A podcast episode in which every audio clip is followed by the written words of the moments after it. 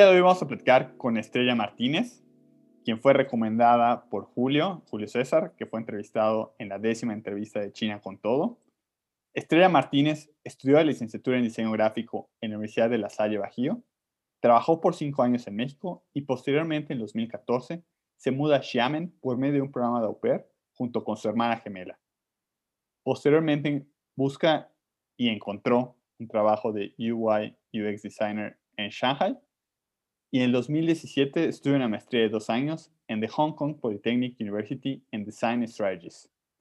Actualmente trabaja en una empresa de marketing y publicidad en Shanghai, China, y en sus tiempos libres organiza The Painting Corner, en donde amantes del arte se reúnen semanalmente a dibujar escenas de Shanghai.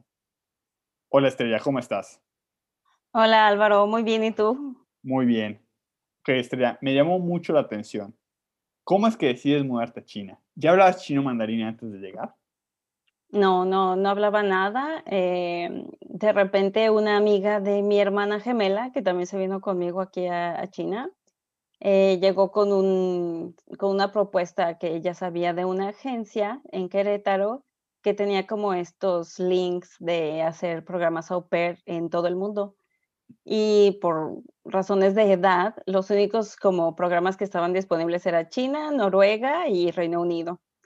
Entonces, como mi hermana, como digo, evaluando eh, qué lugar sería como más conveniente, decidimos venirnos aquí a China por el idioma, por los negocios, por eh, la proyección que tiene el país y así terminamos viniendo a China. Lo más curioso es que éramos cinco chicas que queríamos venir o que estábamos como viendo el programa y al final solo nos vinimos mi hermana y yo y aquí seguimos en un juego de gemelas.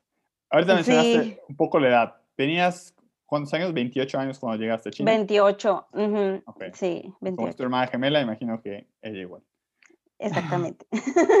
Me comentaste al inicio que llegaban a ciudades distintas en este programa au ¿Qué ciudad, ¿A qué ciudad llegaste tú? Yo llegué a Xiamen, que está en la provincia de Fujian, y mi hermana llegó a Shenzhen, que está en la provincia de Guangdong, al sur. Okay. Eh, sí muy contrastada las ciudades, ¿no?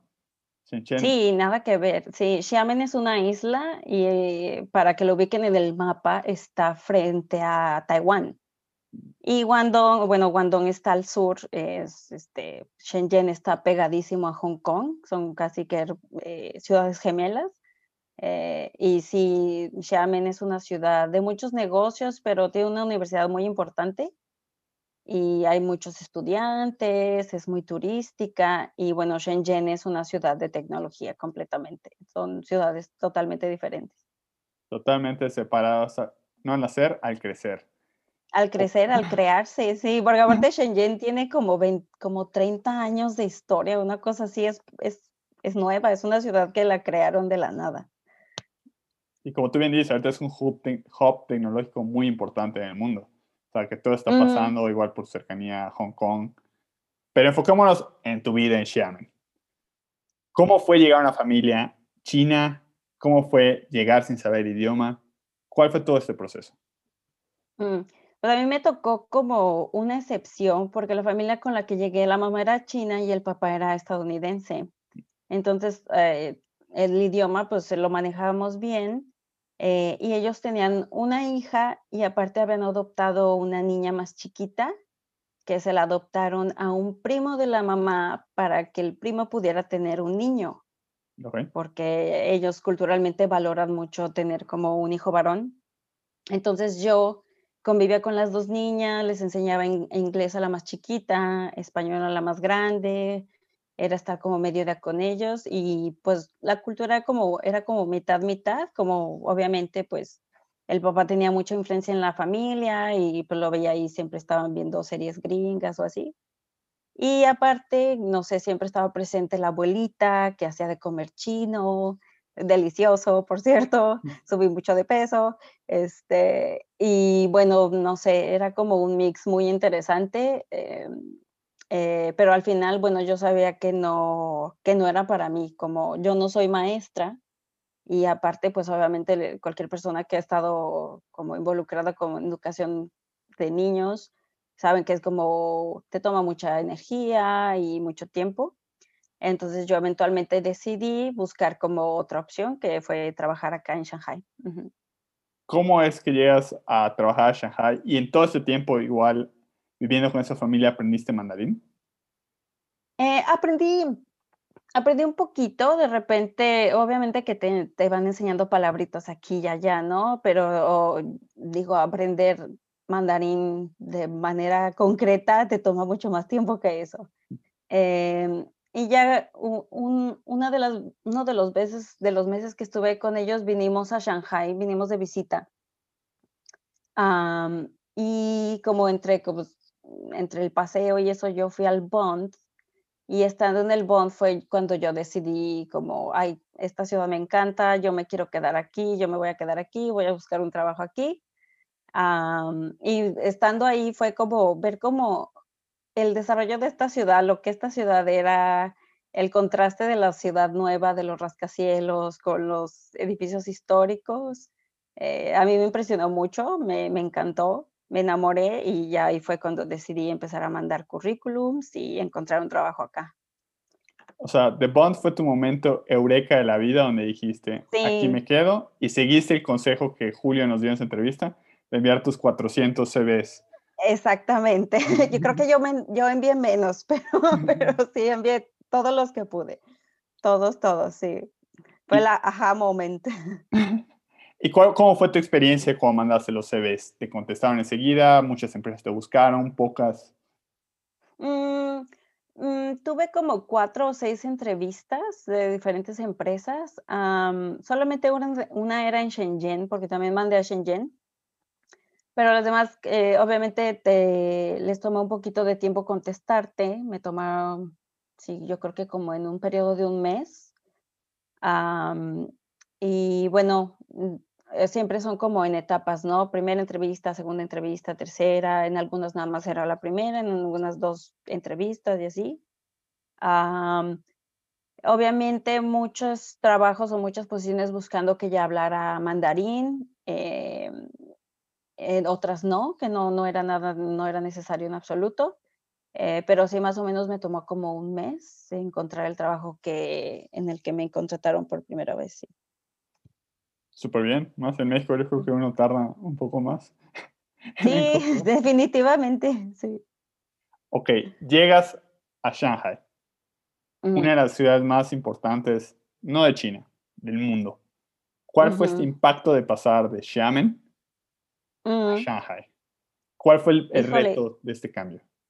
Sí, yo ya había estado en ciudades grandes, había ido a Shenzhen, había ido a Guangzhou, eh, entonces ya tenía como una noción como de estas megametrópolis que, digo, son impresionantes, eh, pero sí, cuando llegué a Shanghai lo que me gustó mucho y sobre todo el contraste con, con Xiamen fue que fue la, la cultura, más que nada, porque aquí encuentras como el mix de culturas eh, western y también la asiática, eh, y de repente ves, este, no sé, eh, gente con sus este, hijabs, o también ves los edificios, los edificios como del principio del siglo pasado, y no sé, fue como que todo este mix tan interesante que no se parecía a ninguna otra ciudad que yo había visto. No se parecía a Shenzhen, no se parecía a Guangzhou y obviamente no se parecía a Xiamen, que es una ciudad muy pequeña. Muy pequeña, en, eh, muy pequeña en este, estándares chinos, eh, pero sí, fue, fue una impresión muy grande. Es, eh, me pareció un lugar muy, muy bonito y yo podía ver que había mucha historia en, en Shanghai, solamente por el hecho de estar en el Bond historia, obviamente pasado, pero sabes que al ver como todos esos rascacielos, que hay algo hay planeado para el futuro de este lugar también. Sí. Justamente al inicio de la entrevista, bueno, antes de la entrevista, comentabas un poco que llegando a China fue que te empieza a apasionar por la historia de Shanghai y de China en general. ¿Qué es lo que más te ha gustado de ella? ¿Y cómo ves la modernización de Shanghai ahora que vives ahí? Mm, lo que más me gusta de Shanghai es como la historia precisamente de las concesiones extranjeras que se dieron ah, para finales del 1800. Eh, se les proporcionó a Francia, al Reino Unido, a Estados Unidos, eh, concesiones de tierra. Entonces esas concesiones de tierra literalmente ya no pertenecían a China, que fue como un escándalo porque pues el imperio era el imperio, ¿no? Pero en ese momento estaban pasando por muchas situaciones y de alguna manera también fue como para incentivar la, eh, industrialización, la modernización, el comercio en China, en la China imperial y ves como, como ese, esos, pequeños grandes cambios influyeron muchísimo obviamente en la transformación del país, que eventualmente se convirtió a muchas décadas después otra vez en un, en un nido de industria, en innovación, en cambio y también en multiculturalidad, como, como ves en los mismos edificios. Hay edificios que bien podrían estar en Europa, pero están aquí eh, y no sé, es un mix muy, muy, muy interesante. Sí. ¿Cuál es tu concesión favorita ahí en Shanghai? Mm, la concesión francesa es el área más grande, pero justo en el Bond hay una zona que es la que le decían el British Settlement, que era principalmente como donde partían los botes o donde llegaban las embarcaciones a primero pues a depositar mercancía o a tomar mercancía y llevársela a otros lados. Y sí ves un montón de edificios súper europeos muy, muy bonitos y ahorita están muy, algunos están muy, muy bien cuidados, otros ya están muy decadentes. Eh, y están tratando de salvar como toda esa zona que tenía, eh, tenía muchas industrias, tenía muchas, este, muchas zonas como, sí, que pertenecían a, esa, a la concesión británica. y está, es precioso, es súper bonito, sí. Excelente. En, la plática previa igual nos contaste que una de tus primeras experiencias en Shanghai fue muy particular. Cuando fuiste al mercado de parejas del People's Park. ¿Nos podrías platicar un poco de cómo fue esta experiencia? Sí, claro. Eh, fue una de las primeras salidas que yo hice sola aquí en, en Shanghai. Fue ir a conocer People's Square y fui a uno de los museos que están ahí pero People's Square, para que la gente lo ubique, pues es, es como la plaza central de la ciudad, es una plaza gigante, es un parque y ahí se reúne la gente a promover a sus hijos, a sus hijas que están buscando casarse, porque casarse pues acá es muy importante, ¿verdad? Y cuando yo pasé, pues yo obviamente no, no sabía que eso existía, no sabía que aquí la gente se promociona, que tus papás van y te promocionan al parque, básicamente. Y cuando yo pasé y vi que los señores tenían como estos cartelitos con una foto, con datos de los hijos, cuándo habían nacido, este, cuánto ganaba, descripciones generales, qué signo del, del zodiaco chino son y así, ¿no? Eh, pues para mí fue como una cosa súper rarísima ver cómo esta gente mayor con estos cartelitos y yo pensé que estaban, que era gente perdida, que era gente desaparecida. Entonces yo pasé yo así de, ay, no manches, gente desaparecida. Aquí también hay. Eh, y ya pasó, eh, no volví a ir a People's Square hasta mucho después. Y una persona, también un extranjero, mucho tiempo, meses después, me dijo, ¿si has ido al mercado de novios de People's Square? Y yo así de, ¿cuál mercado de novios? No, pues ahí van los papás y te promocionan. Llevan como una cartilla, como una ficha técnica de tu, pues de, de ti, pues.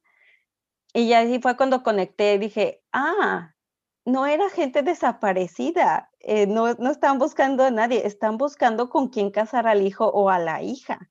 Que para mí fue, o sea, lo último que yo hubiera podido pensar de esa situación, jamás en la vida hubiera pensado que, eran, que era un mercado de, de novios. Para mí en mi mente solamente podía ser que estaban buscando a alguien desaparecido.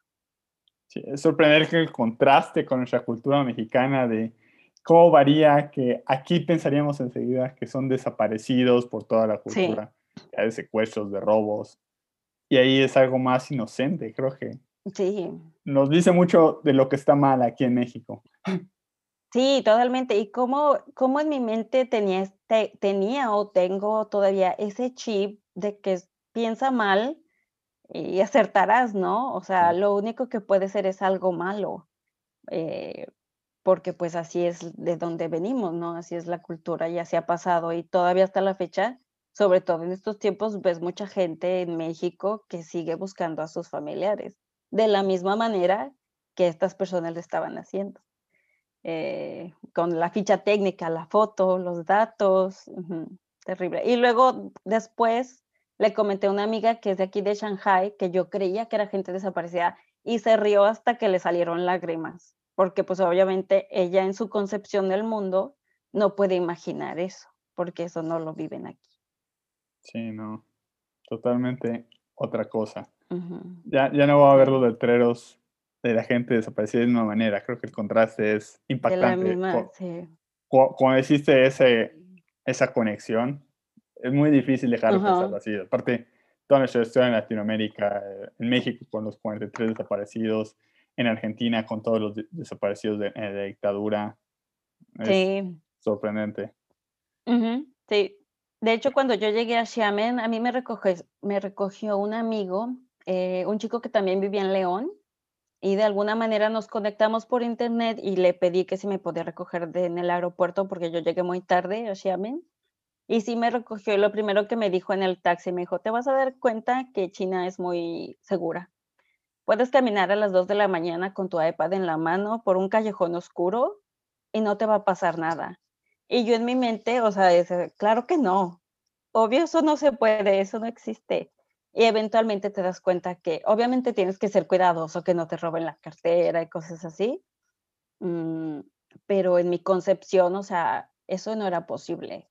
Eh, es imposible caminar a las dos de la mañana que no te pase nada. ¿Y cómo sientes que ahora tu vida diaria es así y la de tus familiares o amigos en México es totalmente otra cosa? ¿Sientes que Híjole, Luego hay como un poco de culpa, creo que mucha de la gente que estamos acá y sobre todo se acentuó con esta situación de la pandemia, que sabes que le están pasando mal y que la situación es muy mala y que tú le estás pasando bien, que aquí no te tienes que preocupar de esas cosas. a lo mucho que puede llegar es que te roben la cartera, como te dije, pero nunca escuchas que alguien le hayan hecho daño físico por robarle un tonto celular, jamás. Este, pero me acuerdo que una vez este Julio, precisamente fue Julio el que comentó eh, que, que, en lugar como de pensar como, ay, qué mal, yo estoy aquí este, bien y ellos se lo están pasando mal, que también deberíamos de pensar que somos una carga o una preocupación menos para nuestros familiares, que ellos no se tienen que preocupar de este tipo de cosas ya por nosotros. Y creo que pues eso también es este, pues una gran ayuda. Ajá. Sobre todo siendo mujer. Sí. Sí, es, yo sorprendente. Es lo, es como te decía al inicio, lo más mencionado en todas las entrevistas, la seguridad en China, como mujer, el poder viajar sola. O sea, aquí no se puede a veces por el, mismo hecho de que las familias somos más tirando a lo machista, pero también no lo harías porque es un lugar muy inseguro para poder realizar un viaje como mujer. Y justo entrevistaba a Ceci en China, que es una argentina que vive e, en China, bueno, en, ¿cómo se llama? Ella está en Beijing y decía, hemos normalizado la cultura del hablar y preguntar, oye, ¿llegaste bien? Y en China jamás te preguntas eso, o sea. No, jamás, jamás le preguntas a nadie. Asume, sabes que llegó bien. Y si, no, y si no llegó bien, ah, va a haber alguien que los va a ayudar. No, no va a salir, no va, no va a aparecer en los carteles de desaparecidos, va a aparecer tal vez en el People Square buscando marido. no. Exactamente. Es muy sorprendente toda esta parte. Ok, Estrella. Tú has, estado viviendo en China, pero tuviste una etapa en que estudiaste en Hong Kong. ¿Cuál fue la principal diferencia entre vivir en Shanghai y Hong Kong, o China en general, convivir ahí, y qué es lo que te hace regresar a China? Mm. No viví en Hong Kong, la maestría que hice ah. era de medio tiempo, entonces cuando yo tenía clases, que era generalmente los fines de semana, volaba a Hong Kong, tenía mi clase y regresaba a veces el domingo en la tarde-noche o el lunes en la mañana. Em, y sí fue súper difícil porque obviamente fue muy pesado, pero yo siempre, siempre desde que me acuerdo, yo creo que desde que estaba como en la secundaria, eh, mi sueño era estudiar en el extranjero, pero pues obviamente mis papás nunca, no tenían como ese poder adquisitivo, ¿verdad? No, no estaba en sus posibilidades. Y cuando estuve acá dije, bueno, si me voy a aventar a hacer la maestría, quiero hacer este programa, está en Hong Kong, está un paso, está un vuelo de distancia. Eh, y sí, decidí, decidí tomarla. Fue súper difícil, era muy pesado, siempre estaba cansada, eh, pero valió muchísimo la pena. A mí me encantó. La haría otra vez. Con eso te digo todo. Espera, antes de profundizar más allá, ¿viajabas a Hong Kong cada fin de semana? ¿De dónde vivías en ese momento? En Shanghai, sí. ok. las distancias, y, corrígeme si estoy mal, es un poco como en México, viajar de Ciudad de México a un poco más allá de Monterrey, ¿no? Mm, sí, son, eran dos horas y media de vuelo, que no es ni mucho. ¿Y, cuánto tiempo hiciste este viaje? Hice, hice año y medio. Ok. Año y medio viajando cada fin de semana a Hong Kong. Mm, no, no era cada fin, dependía como del semestre y cuántos créditos tomaba. Ah, podría tomar tres clases máximo, que eran eh, tres fines de semana cada clase. En los primeros dos semestres sí me los aventé como más pesados y ya los, eh, los otros tres, eh, sí, tres, fueron ya un poquito más leves pero mi meta era terminar lo antes posible como para tomar todos los mayor, la mayor cantidad de créditos al principio y pues sí, terminar rápido. Ajá. ¿Y, qué opinaba tu familia de esto, de que te estuvieras moviendo los fines de semana? Eh, pues al principio como que no, como siento que como que nadie como que entendía como que, ah, sí va a ir a Hong Kong y luego se regresa porque obviamente, de hecho, incluso mis amigos me decían, ay, vamos a salir el viernes. Le decía, no, mañana vuelo. Ay, ¿qué tiene? Pero tu vuelo así, ay, que no pasa nada. Y así de, claro que pasa nada. Me tengo que levantar a las 5 de la mañana, tomar el taxi, ir al aeropuerto, tomar el vuelo, luego llegar, tomar el autobús a la universidad, tomar la clase, ir al hotel. En la mañana salir del hotel a las 8, ir a clase, salir hasta las 5 ir al aeropuerto y regresarme.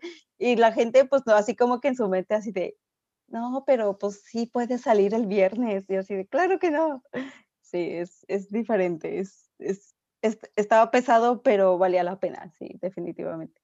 O sea, no te da tiempo de experimentar mucho la ciudad de Hong Kong estando ahí, ¿no? Muy brevemente. No, realmente no. Salí poco estando en Hong Kong, porque obviamente pues te dejan tarea, te dejan proyectos como casi para el día siguiente. Mm, pero yo ya había ido a Hong Kong muchas veces, eh, ya había ido como a las zonas turísticas y todo esto, entonces tampoco era como que, ay, también quiero ir a pasearme. No, no, no tenía como ese, ese objetivo. Eh, yo iba, ahora sí que iba a lo que iba y ya me, me regresaba. Ok, mira, no me, no, no me perdonaría si no hago esta pregunta, pero económicamente no era muy caro hacer todos estos viajes fin de semana, pagar la maestría, vivir en Shanghai. No. Sí, exactamente sí. Sí, claro que sí, fue una inversión muy grande. Eh, ahí yo le tengo que agradecer justamente a una de mis hermanas que me prestó una parte del dinero para pagar el tuition. Ah, pero como era por, eh, por semestre y yo podía elegir como cuántos créditos, pues ya me, me iba como organizando, ah, bueno, para tal fecha necesito tanto dinero y ya hacía el pago y ya, o sea, me iba así el guardadito y ya sabes. El guardadito para el vuelo Shanghai, Hong Kong. Eh, ajá, exactamente. No, aparte, eh, hay, una, hay una aerolínea que se llama Spring Airlines que es como la aerolínea más barata del mundo, más barata de China, o sea, es la, es súper baratísima. Yo terminé amando la aerolínea porque ya me conocían, ya así llegaba a hacer el check-in y así como que, ah, sí, ya viene otra vez, así, ah, era así, o sea, cuando quieres algo lo haces, cuando, es una de las cosas que he aprendido de estar acá en China, así de, quieres hacerlo, vas a encontrar la manera de hacerlo, no matter what, así, definitivamente. ¿Qué, tan barato era el, vuelo de Shanghai, Hong Kong? Más Este vuelo era súper barato. Luego ya después como estaba yo en el club de, ya sabes, como de puntos, te salían como en 700 yuanes ida y vuelta. Eh, a veces un poquito más caro, a veces un poquito más barato, pero más o menos como en 700. ¿Redondo o, solo ida? Eh, redondo, redondo. Como 2.100 pesos para los que nos escuchan. y ya cada país que convierta a su divisa, pero wow. Eh, sí. Sorprendente. pero sí, lo tenía que, o sea, era algo que yo tenía que planearlo muy bien porque igual no era el único gasto, también llegaba y me quedaba en un hotel, la comida, todo eso. Sí. Planeación. Créeme que estoy sin palabras de pensando, porque los que escuchan, usualmente preparo preguntas, veo el CV, pero no imaginé toda esa travesía que hiciste para conseguir esta maestría. Qué, qué, gran determinación y aparte, yo creo que como tú bien dices, la dedicación no solo en cuerpo de estudio, sino económica, o sea, un sacrificio enorme y, sabes que la voy a estudiar a pesar de que de que parezca imposible, yo voy a unirlo. Ah. Mm, sí, aunque coma maruchan toda la semana, ¿qué tiene? Sí. Exactamente. excelente. ¿Y qué sentiste cuando ya no tuviste que hacer más estos viajes semanales casi? Híjole, fue como un mix porque mi última clase me gustó mucho y ya como la conciencia así de, ah, ya no voy a volver a venir. Este, pero también como un alivio de, ay, qué bueno, ya no tengo que pagar otra vez. Eh, pero fue, sí, o sea, súper gratificante y, y, creo que una, una, cosa para comentar que fue muy a tiempo porque uh, yo me gradué en noviembre de 2019 y para ese tiempo ya habían protestas en Hong Kong. Eh, y tengo compañeros que no se pudieron graduar hasta un año después, por cuestión de créditos, no por el evento, por cuestión de créditos. Eh, y se tuvieron que esperar porque la escuela estaba sitiada y hubieron ahí como unas situaciones en la, dentro de la escuela. Eh, y, o sea, dije, ah, la mejor decisión del mundo, terminar lo más antes posible. Sí. sí para los que me escuchan y son de México, no está hablando de la UNAM en los 2000, está hablando de Hong Kong por toda la situación que existe de sitiado, que es algo con lo que sí podemos relacionarnos aquí. Mm. Eh, que creo es algo muy interesante. Y para los que gusten googlearlo, todo el movimiento de Hong Kong, que ocurrió en 2019-2020 y todavía está ocurriendo. Sí, todavía. Aunque está más detenido por la pandemia. Pero es algo muy interesante. Tu hermana igual vive en China pero vive totalmente en otra zona y en otro, y como comentamos, un poco otro estilo de vida. ¿Cómo es tu relación con ella ahora? Y dado que tú y tu hermana viven en China, ¿tus papás han pensado mudarse a China? ¿Tu familia va a moverse?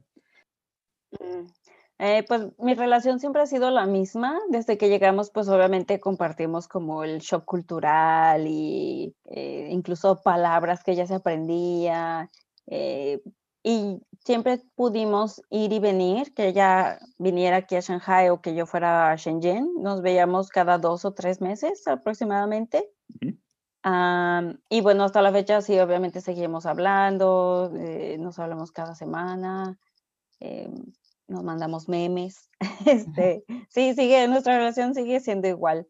Eh, creo que desde un principio fuimos muy conscientes que, que el hecho de haber como seleccionado o haber que nos hubieran mandado como a ciudades diferentes también era un reto, pero pues de alguna manera seguíamos las dos juntas. Y de la familia, no, no, no. Siempre le digo a mi mamá, ya, ya, ya me los voy a traer a China, pero no, realmente ellos, ellos no, no, no les gustaría salir. La única que nos ha visitado de nuestros hermanos fue nuestra hermana mayor, ella vino en el 2017. Eh, y si la paseamos, fue a Hong Kong, vino aquí, Beijing, Shenzhen, se paseó toda China, sí. O sea, de cierta manera es como si hubieran escogido casas en Harry Potter y cada quien tuvo una vida distinta por haber sido a Gryffindor o a Slytherin. Y sí, yo a Gryffindor, ella a Hufflepuff. Excelente. Ok, igual has vivido en China en un momento muy importante en la historia, en la pandemia de que empezó en el 2019. Muchos se regresaron a sus países. ¿Cómo es que tú decides quedarte? Mm, bueno, yo eh, cuando la pandemia empezó ya para Año Nuevo Chino, ya había como todo este, el gobierno ya le había pedido a la sociedad que se quedara en sus casas. Y generalmente fue una cosa muy rara porque para Año Nuevo Chino la ciudad es una ciudad fantasma.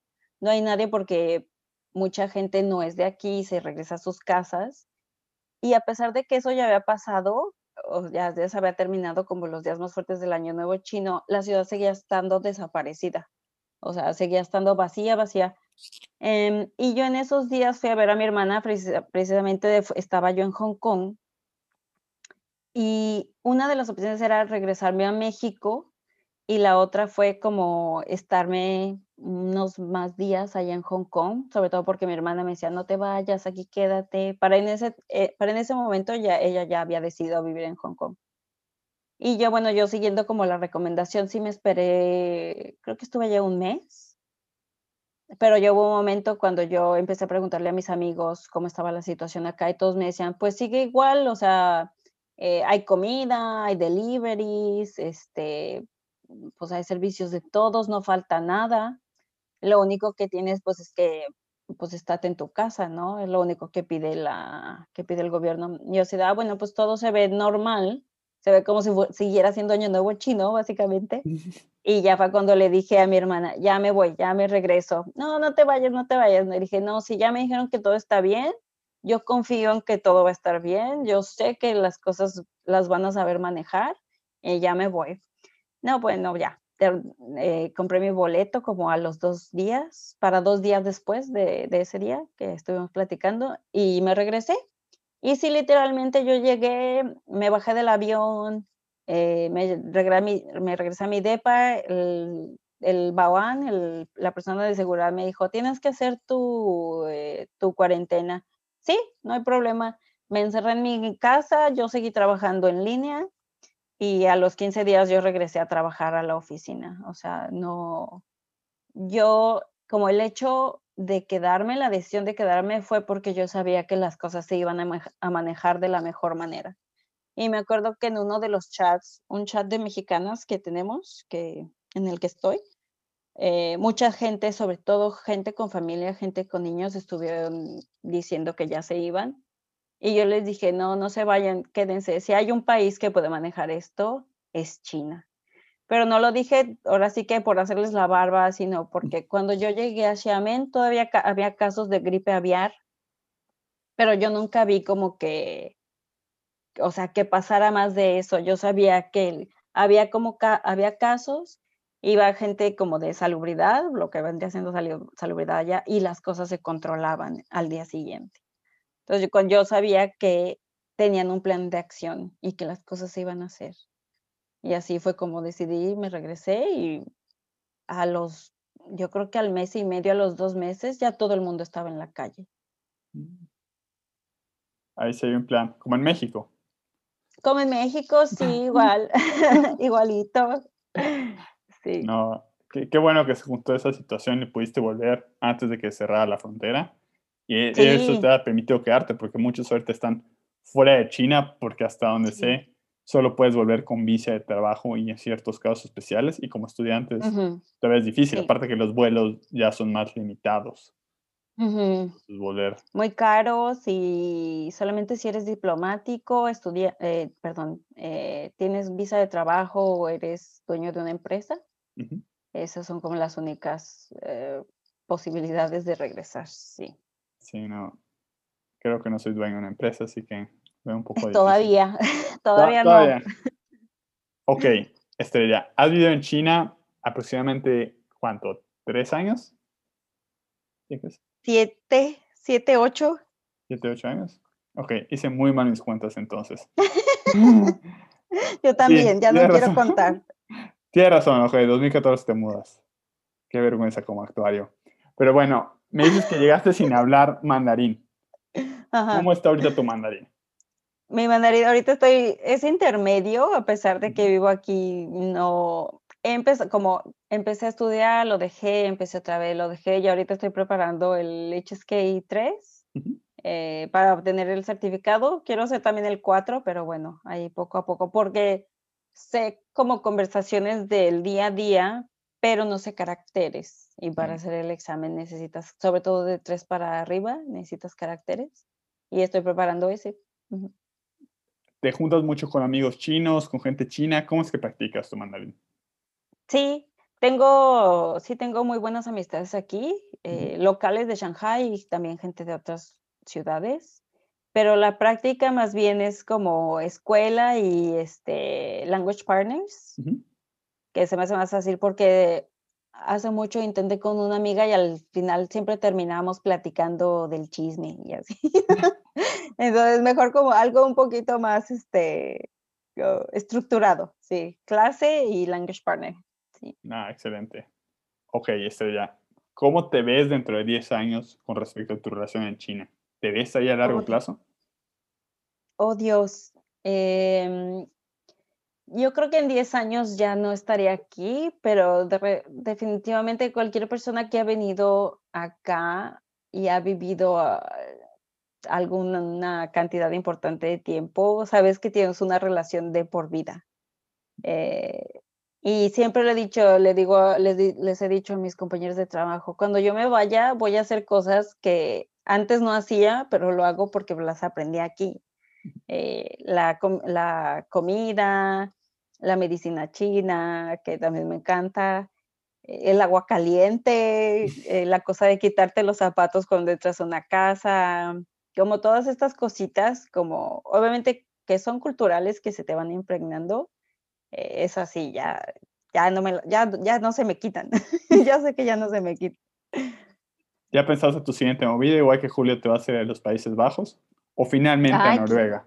Quisiera, a ver, a ver, no, em, yo creo que voy a estar aquí por lo menos otros dos años, eh, sobre todo porque quiero llevarme como un, un buen HSK. Mm, y bueno, de ahí en más no, no, no tengo como una, una visión de un lugar en particular a donde irme. Más bien como mi tirada es eh, más relacionada con mi trabajo, un poquito de tecnología, relacionado con diseño. Eh, sí, pero eh, en 10 años aquí yo creo que no, espero que no. De todas maneras, no creo que sea limitante para tu relación con China, porque luego de lo que hiciste en la maestría, ya no me suena nada imposible. Ya no hay límites, que la pandemia, ay no, no, a mí no me cuenten. De, Emiratos Árabes Unidos a China cada fin de semana. No pasa nada, de Dubái aquí, que es nada. Excelente. Para terminar, me gustaría hacer unas preguntas rápidas, Estrella. Ok, la primera es, ¿qué cosa de China te gustaría que hubiera en México? Me gustaría que hubiera este punto de vista de beneficiar a la sociedad, de beneficiarnos como, como un grupo, como una unidad, en lugar de ver por, eh, de manera individual por uno mismo. Ellos siguen teniendo no sé si es por, obviamente por el background comunista, pero ellos siguen teniendo esa unidad en familias, en comunidades, en el trabajo, ven los unos por los otros. Ok. ¿Qué cosa en México te, gustaría que hubiera en China? Ay, pues mm, creo que la calidez de las personas, como eh, la manera en que construimos amistades, que somos súper amigueros, que somos muy abiertos, este, mm, sobre todo como los mexicanos que llegan aquí, como obviamente tienen como un poquito como la mente más abierta y estás abierto como a probar diferentes comidas, diferentes culturas. Creo que eso les falta un poquito a, a los chinos. Excelente. Ok, ¿cuál es tu comida china favorita? El xiao cao. el barbecue. Ah, es el barbecue, ajá, el barbecue chino lo amo. Es este, no sé, es la cosa más simple del mundo, pero la manera en que lo preparan yo podría comer todos los días. ¿Cuál es tu ciudad china favorita? Shanghai. viviendo el sueño. Sí, viviendo el, sueño. Sí. Y después de Shanghai, ¿cuál otra podría ser? Mm, híjole. Yo creo que Xi'an. Xi'an me gustó mucho eh, porque también llegas a ver la historia de las dinastías, la muralla antigua de la ciudad, obviamente los guerreros que tienes que ir a verlos, eh, pero sí me gustó como ciudad, es bonita. Sí, que aparte fueron las capitales de China en la historia. Y, donde unificaron a toda China por el emperador de los guerreros de terracota. El primero, ajá, sí. Entiendo eso por lo que dijiste, que, que, ahora eres fan de la historia de China. Tal vez por ahí vaya tu tirada, ¿no? Sinóloga.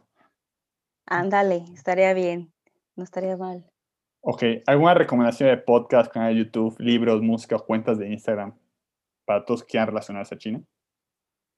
Eh, con relación a China, mm, hay una cuenta en Instagram que se llama Historic Shanghai, que es un matrimonio que de hecho organiza caminatas históricas aquí en Shanghai y van como desde la French Concession, the Foreign Settlements, em, todo les gusta mucho como la historia, la arquitectura, los edificios viejos, las fábricas, eh, la, transformación que está sufriendo la ciudad, que están tirando las casas viejas para construir centros comerciales. Em, y es una manera muy interesante de ver como pequeñas cápsulas de historia de aquí de Shanghai, sobre todo enfocada como al principio del siglo pasado. excelente. También lo dejamos a nosotros, pero suena muy interesante para ver ese contraste. Sí. Pues Estrella, no me queda nada más que agradecerte por esta mm. entrevista. Muchas gracias por compartir tu experiencia, que es súper enriquecedora. Agradezco a todos los que nos escucharon hasta este punto. A Julio César por compartirme tu contacto. Creo que está muy padre como me dicen, ¿sabes qué? Debías entrevistar a esta persona. Y todos se van mm. conectando. Porque yo podría pensar que son historias muy similares, pero tienen, aparte de que no lo son, cada una tiene sus twists enormes. Julio con sus 400 CDs, tú con, tu con tus desaparecidos que terminaron siendo matrimonio. Y aparte tu viaje a cada fin de semana a Hong Kong, que créeme que es algo que creo que va a perdurar en mi mente por el resto. El hecho de que hiciste algo así. Pero agradezco mucho tu tiempo, ¿cómo se llama? Y gracias por compartir tu experiencia. No, muchas, muchas gracias por tomarme en cuenta. De cuando Julio me dijo, ay, está haciendo podcast. Y aparte yo soy súper fan de los podcasts, amo los podcasts, todos los amo. Eh, dije, sí, claro que sí, me encantaría participar. Y sobre todo por el hecho de, pues, ahora sí que estás haciendo una labor muy importante que incluso creo que le, que le que sería como más que la hicieran otras instituciones, pero la estás haciendo tú, como abrir como todas estas historias, compartir y que tengamos otra opinión de China, sobre todo después de lo que pasó el año pasado. Sí. muchas gracias. Y sí, yo realmente es un favor que le hago al Álvaro de 20 años para uh. que se animen más, porque yo creo que es maravilloso tu historia y que la compartas, el hecho de que llegaste como una profesional, llegaste con la aventura pero muy determinada. Finalmente es como ese caballo de Troya. Tal vez llegas con el au pair, pero lo que explota es totalmente otra cosa. Y el hecho de todo lo que fuiste logrando lo deja más que claro. Y repito, lo, de viajar a Hong Kong cada fin de semana es algo Sí se puede, muchachos, sí se puede. Yo creo que mucha gente te va a contactar y decir, ¿cómo? Y van a volver a escuchar. Y van a decir, no, no dijo cada fin de semana. Y van a rebobinarlo. Bueno, mm. el cursor o su dedo en la aplicación. Pero mm. es, sorprendente esto ya. Así, así es. Perfecto. Así pues se hace, cuando quieres, se hace. Perfecto. Pues muchas gracias. Zaijian. Zaijian.